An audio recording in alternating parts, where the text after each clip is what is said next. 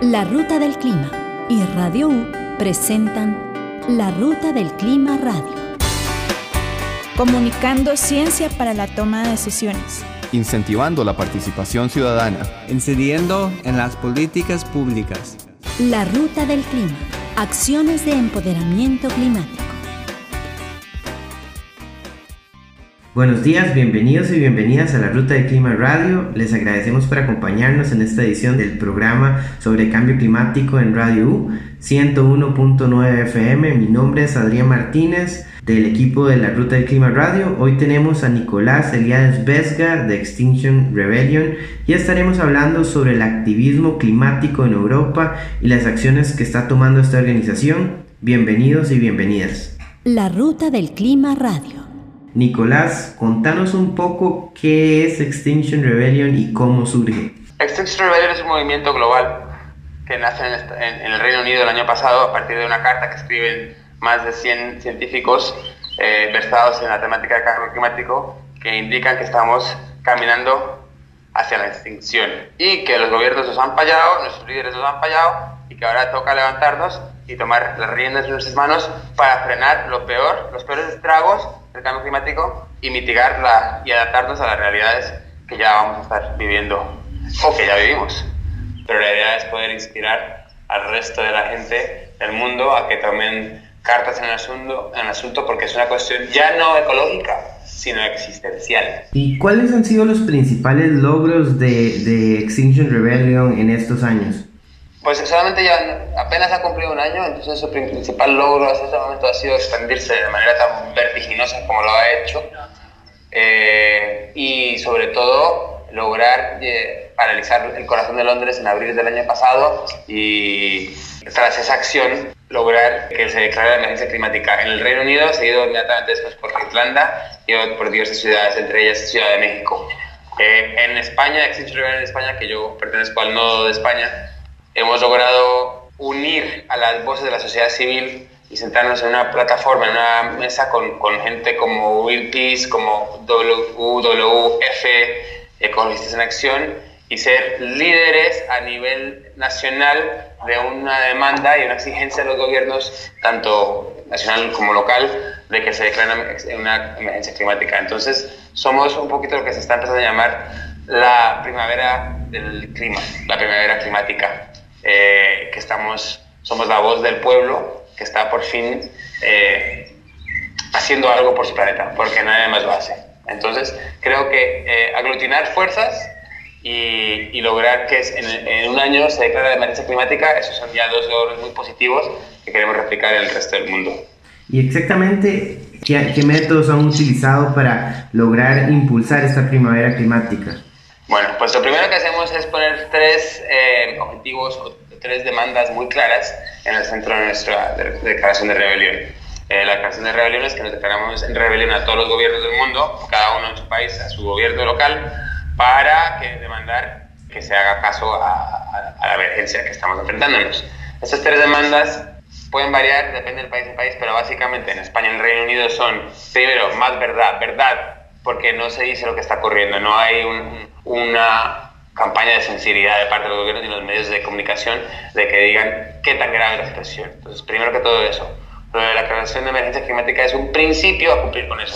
Segundo, que se reduzcan las emisiones de carbono equivalente para el 2025 a un 0% neto. Eso se puede lograr en una medida u otra dependiendo del país, pero claro, eso va en, en función de cada nodo. Y la tercera demanda, que se democratice más el proceso, dado que los gobiernos nos han fallado porque han sido movidos por sus intereses y por intereses económicos de, empresas que los apoyan, no son de fiar, con lo cual tiene que pasar a la ciudadanía el monitoreo del proceso hacia una transición que nos lleve a un mundo sostenible. Entonces, esas tres demandas son nuestra estrella polar, por decirlo de alguna manera, y nuestro modus operandi gira en torno a la desobediencia civil pacífica, con lo cual es queriendo generar empatía en el pueblo, en la población, en la ciudadanía en general, eh, para poder fomentar y, y exactamente, empatía. Eh, gira en torno a este nombre que está en inglés Extinction Rebellion, como rebelión contra la extinción. ¿Cómo, cómo llegaron a, a, a, esta, a este título, digamos, a este nombre? Pues en España nos llamamos rebelión o extinción. Ah, Así de ok. sencillo, porque es que es lo único que nos queda. En otras partes pueden escoger traducirlo de formas distintas. Entonces, yo creo que en español expresa muy bien eh, el porqué de ese nombre, porque es que o nos rebelamos o vamos directamente a la extinción. Tenemos uno de 20 chances de que la raza humana quede extinguida, quede extinguida en los próximos 200 años. Estamos entrando a la sexta, hemos entrado ya en la sexta extinción masiva, que la última fue la quinta y eso ocurrió con los dinosaurios, con lo cual eso quiere decir que estamos acabando con la vida en la Tierra. Un informe del IBES de la, de la ONU saca- sacado hace eh, un par de semanas indica y confirma que de las 3 millones de especies confirmadas en la Tierra, un millón están bajo riesgo de extinción. Entonces, está muy claro que lo único que tenemos por delante es eso, o la extinción o la rebelión. Entonces, en aras de ser un nombre claro, que explique y que vaya directamente al grano, se escogió Extinction Rebellion. Rebelión o extinción. Muy fácil. Estás escuchando La Ruta del Clima Radio. Si sentís preocupación por el cambio climático, desplazarte a pie, en bus o en bicicleta son acciones que te permiten reducir tu huella de carbono. La Ruta del Clima. Acciones de empoderamiento climático. Tal como señalan diversas organizaciones expertas en medio ambiente, los impactos proyectados del cambio climático, cambios que se dan y se darán gradual y radicalmente, son un problema de índole social, económico y ambiental, pero también político, para las naciones, regiones y la comunidad internacional en conjunto. Este contexto evidencia la interrelación compleja que involucra a la sociedad, en particular a la sociedad civil y a las personas tomadoras de decisiones en la gestión de las políticas públicas. Las dinámicas que resultan de esta interrelación, negociación, cooperación, coordinación entre un grupo y el otro, son los criterios básicos según los cuales debe entenderse el principio de gobernanza. La atención para la gobernanza del cambio climático estará dada según los enfoques sociales originados en esta interacción para hacer efectiva la regulación del cambio climático.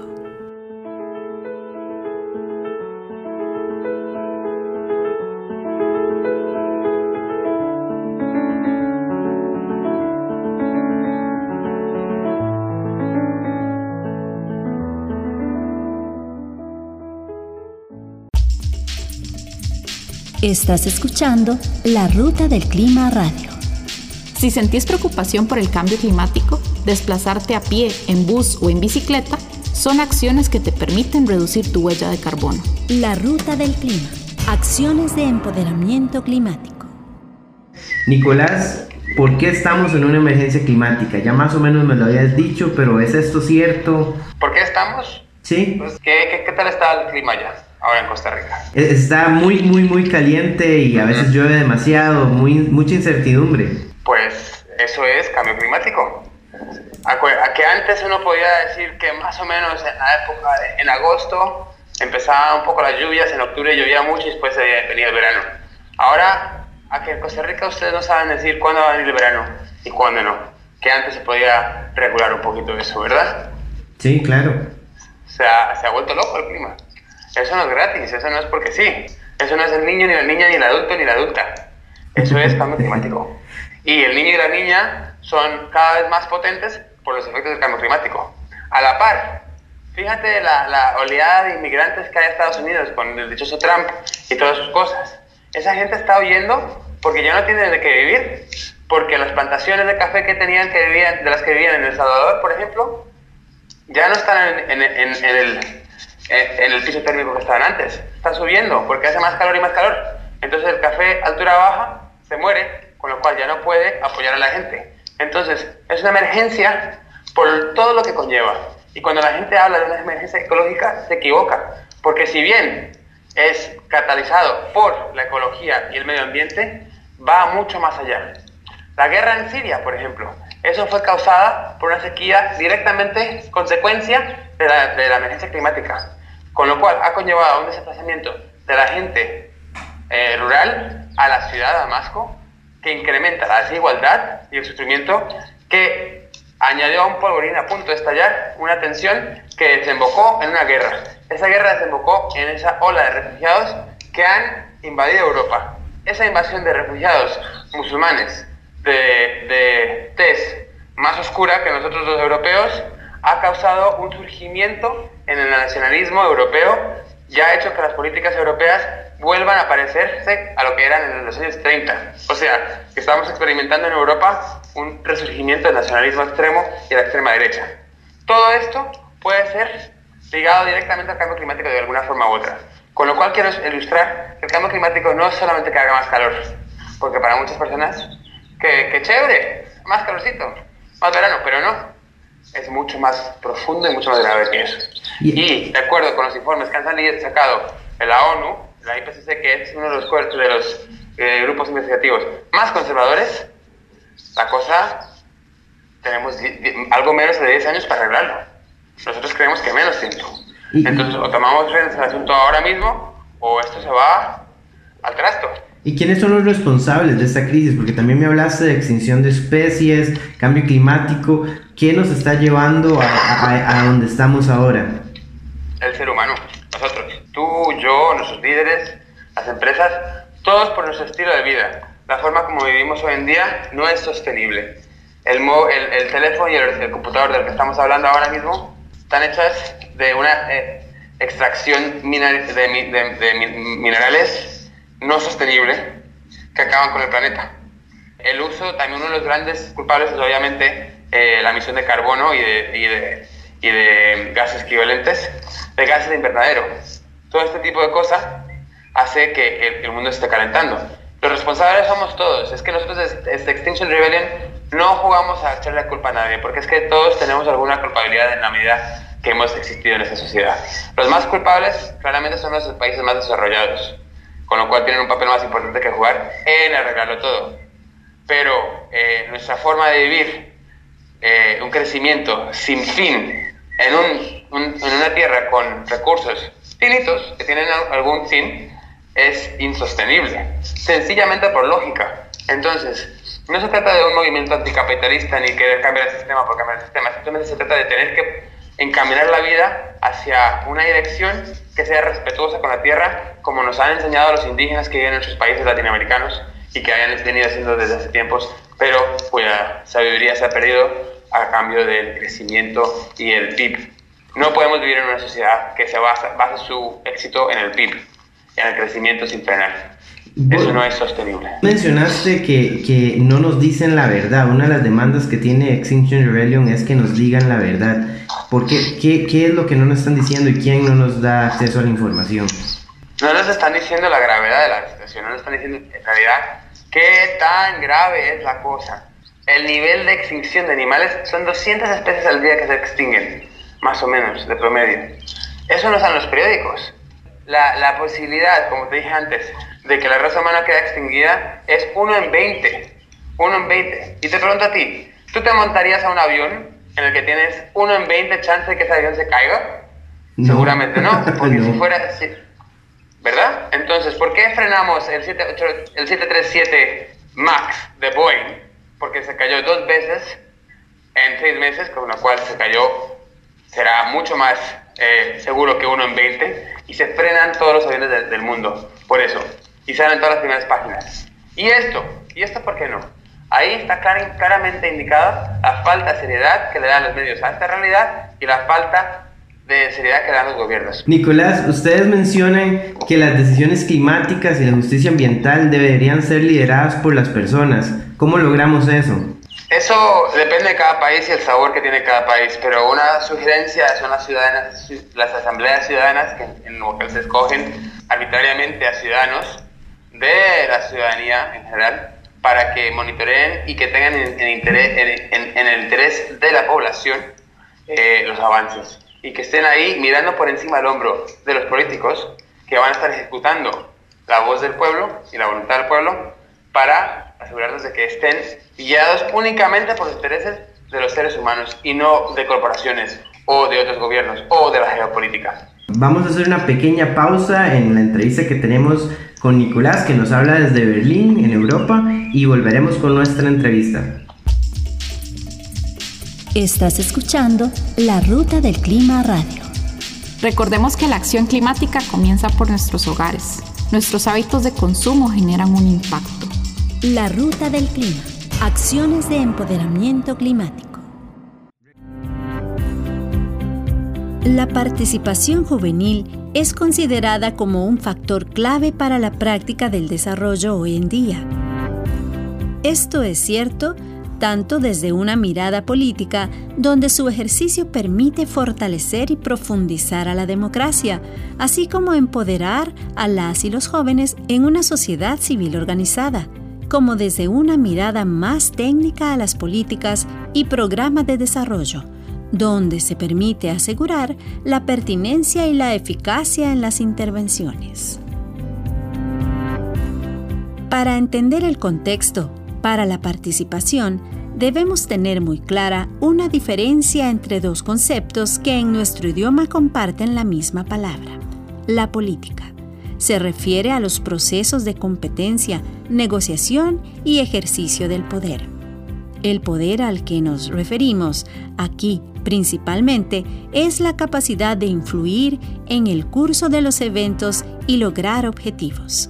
Tanto la capacidad de lograr objetivos como de controlar recursos y personas son importantes para entender la política. El poder se puede negociar, se puede imponer y también se puede manejar a través de compromisos y relaciones. La participación de las y los jóvenes la toma de decisiones y su empoderamiento es de suma importancia en la mitigación del cambio climático.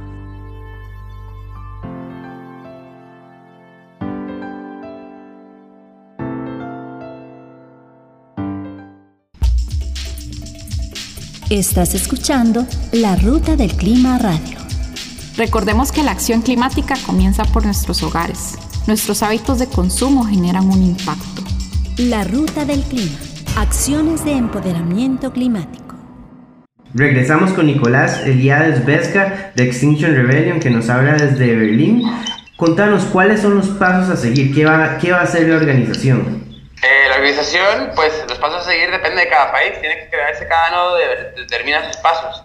Ahora, ah, en términos internacionales, la próxima Semana Internacional de Rebelión será el 27 de septiembre en el cual los nodos que existimos ya nos coordinaremos por todo el mundo para hacer una bulla eh, bien grande en todo el mundo eh, a través de la desobediencia pacífica civil para que eh, los gobiernos del mundo se percaten de que esto es una cuestión internacional, es un movimiento con envergadura global.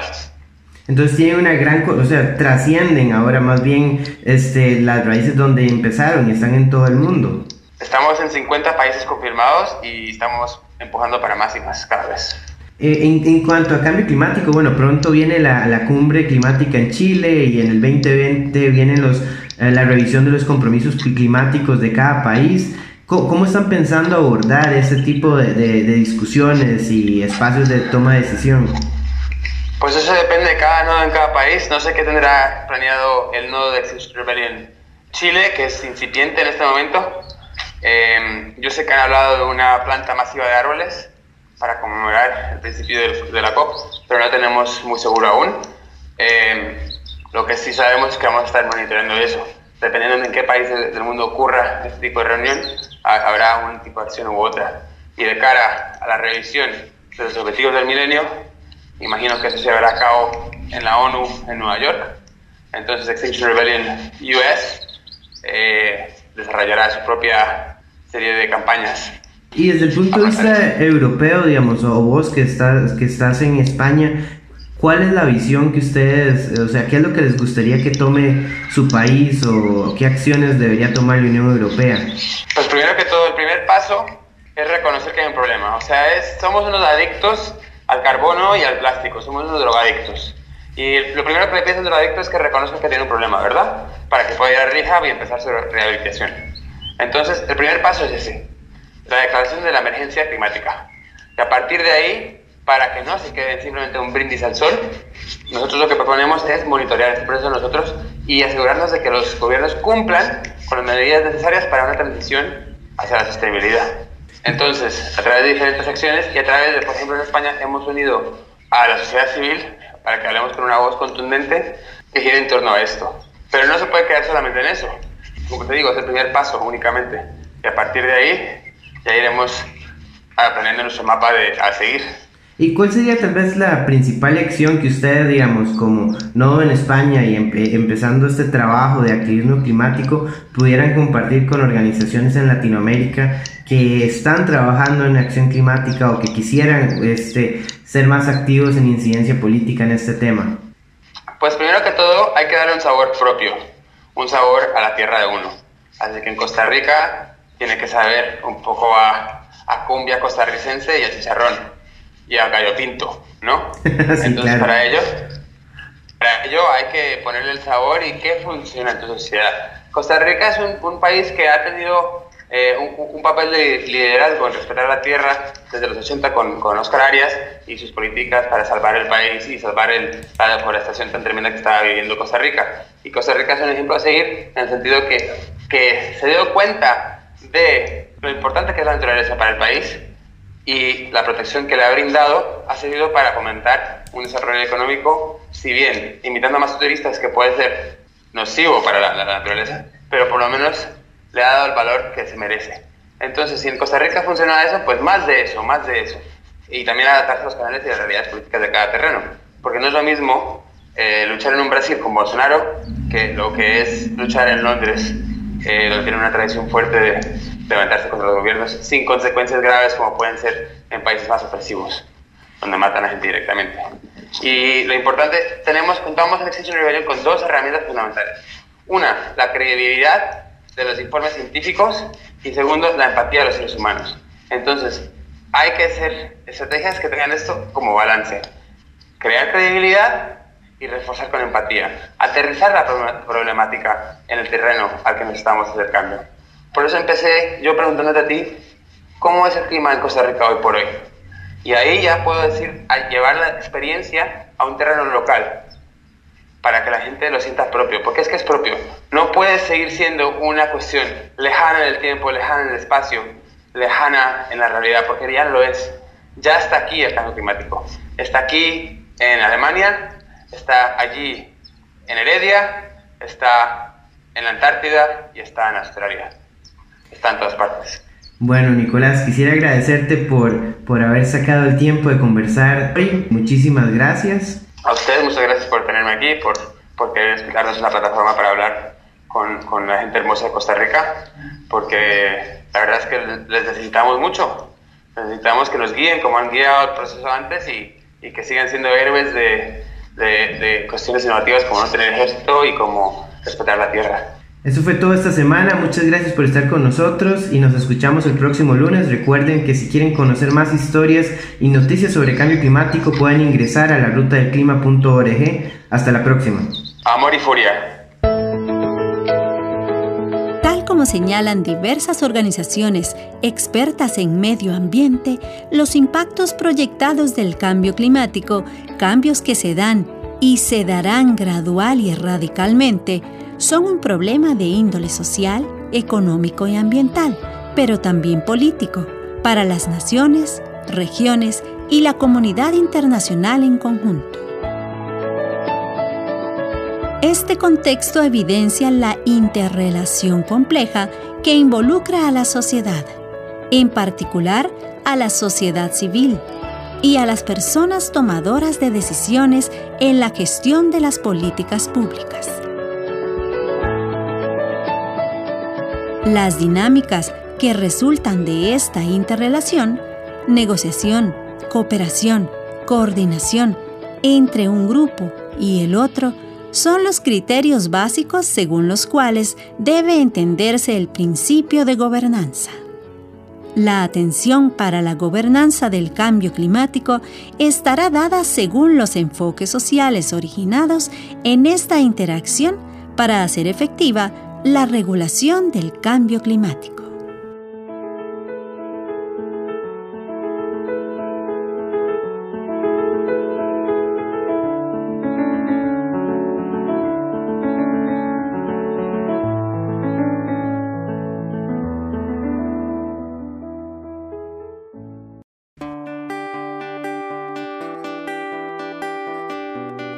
Esto fue La Ruta del Clima Radio. Apertura hacia la información climática. Generando conciencia para las transformaciones necesarias. Promoviendo el desarrollo sostenible. Te esperamos todos los lunes a las 8 de la mañana por Radio U 101.9.